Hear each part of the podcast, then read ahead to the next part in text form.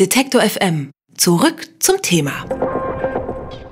Die Mitglieder der Piratenpartei sehen im Leistungsschutzrecht eine Gefahr für das Grundgesetz. Das geplante Gesetz sei ein Verstoß gegen Zitat und Pressefreiheit. Gestern haben die Piraten eine Online-Petition gestartet, um das Gesetz zu stoppen. Vier Wochen bleiben ihnen jetzt, um 50.000 Stimmen zu sammeln. Circa 3.500 haben sie bereits heute bekommen. Diese Online-Petition nehmen wir mal als Anlass bei Detective FM, um nachzufragen, ob Politik mittlerweile digital geworden ist und damit vielleicht auch tatsächlich nutzerfreundlicher oder zugänglicher für die Menschen? Steigt das Interesse an Politik, wenn man sie vom eigenen Laptop zu Hause verfolgen kann? Das frage ich gleich Andreas Müller. Er ist Redakteur bei netzpolitik.org. Schönen guten Tag, Herr Müller. Hallo. Die Piratenpartei nutzt die Online-Plattform für Petitionen an den Deutschen Bundestag. Für diese Petitionen, Online-Petitionen gibt es generell immer häufiger in letzter Zeit. Erhofft man sich davon eine größere Beteiligung, weil es eben schlichtweg vielleicht leichter und schneller ist, von zu Hause einen Klick zu machen, anstatt auf der Straße seine Unterschrift irgendwo draufzusetzen? Naja, natürlich ist es leichter, vor allem an junge Menschen ja, ranzukommen und sie für Petitionen zu begeistern. Wobei man natürlich auch sagen muss, dass so eine Online-Petition von der Bundestags-Homepage, wie sie jetzt zurzeit existiert, schlicht und einfach nicht bindend ist.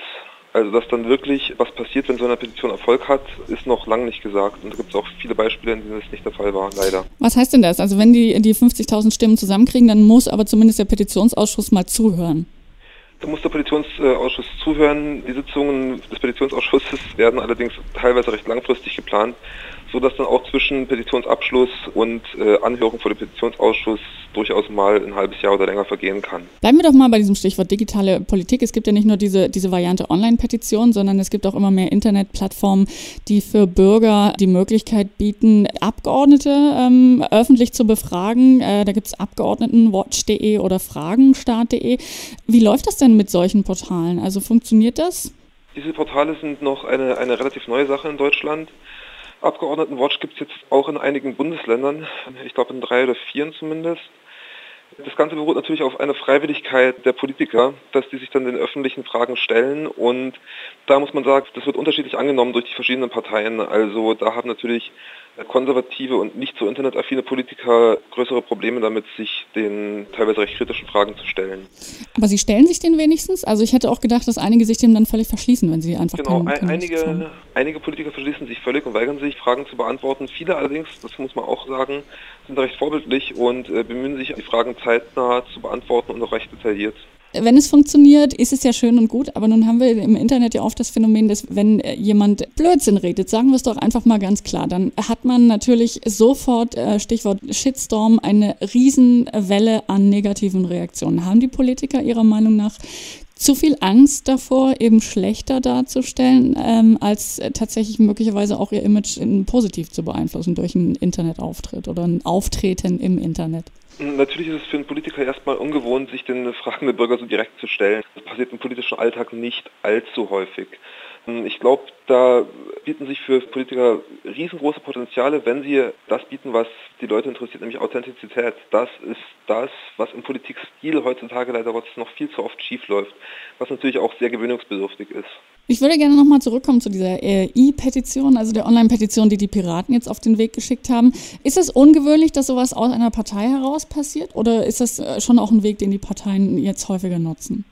Man muss da unterscheiden zwischen zwei verschiedenen Punkten. Einmal der offizielle Weg, im Petitionsausschuss gehört zu werden und dadurch die Politik sozusagen direkt zu beeinflussen. Und das passiert bei diesen E-Petitionen immer noch zu wenig, weil es in den Ausschüssen irgendwo versackt oder äh, schlicht und einfach ausgesessen wird.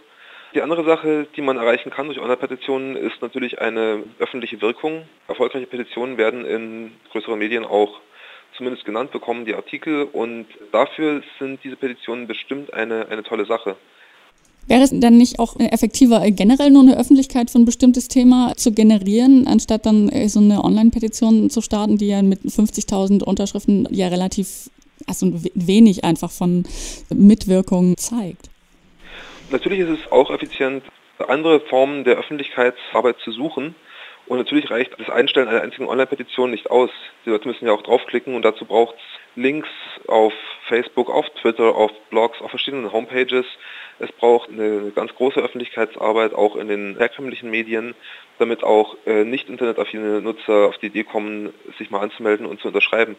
Es gibt ja trotzdem eine Eintrittsschwelle für dieses Online-Petitionsportal vom Bundestag und bis da jemand wirklich seinen Namen dahinter setzt, das tut er bestimmt nicht nur, weil es diese Petition einfach gibt. Wir bei Netzpolitik sind uns ein wenig unsicher, ob es eine wirklich so gute Idee ist, dieses Anliegen gegen ein Leistungsschutzrecht für Presseverleger einzutreten, über eine parteipolitisch gebundene Petition zu machen.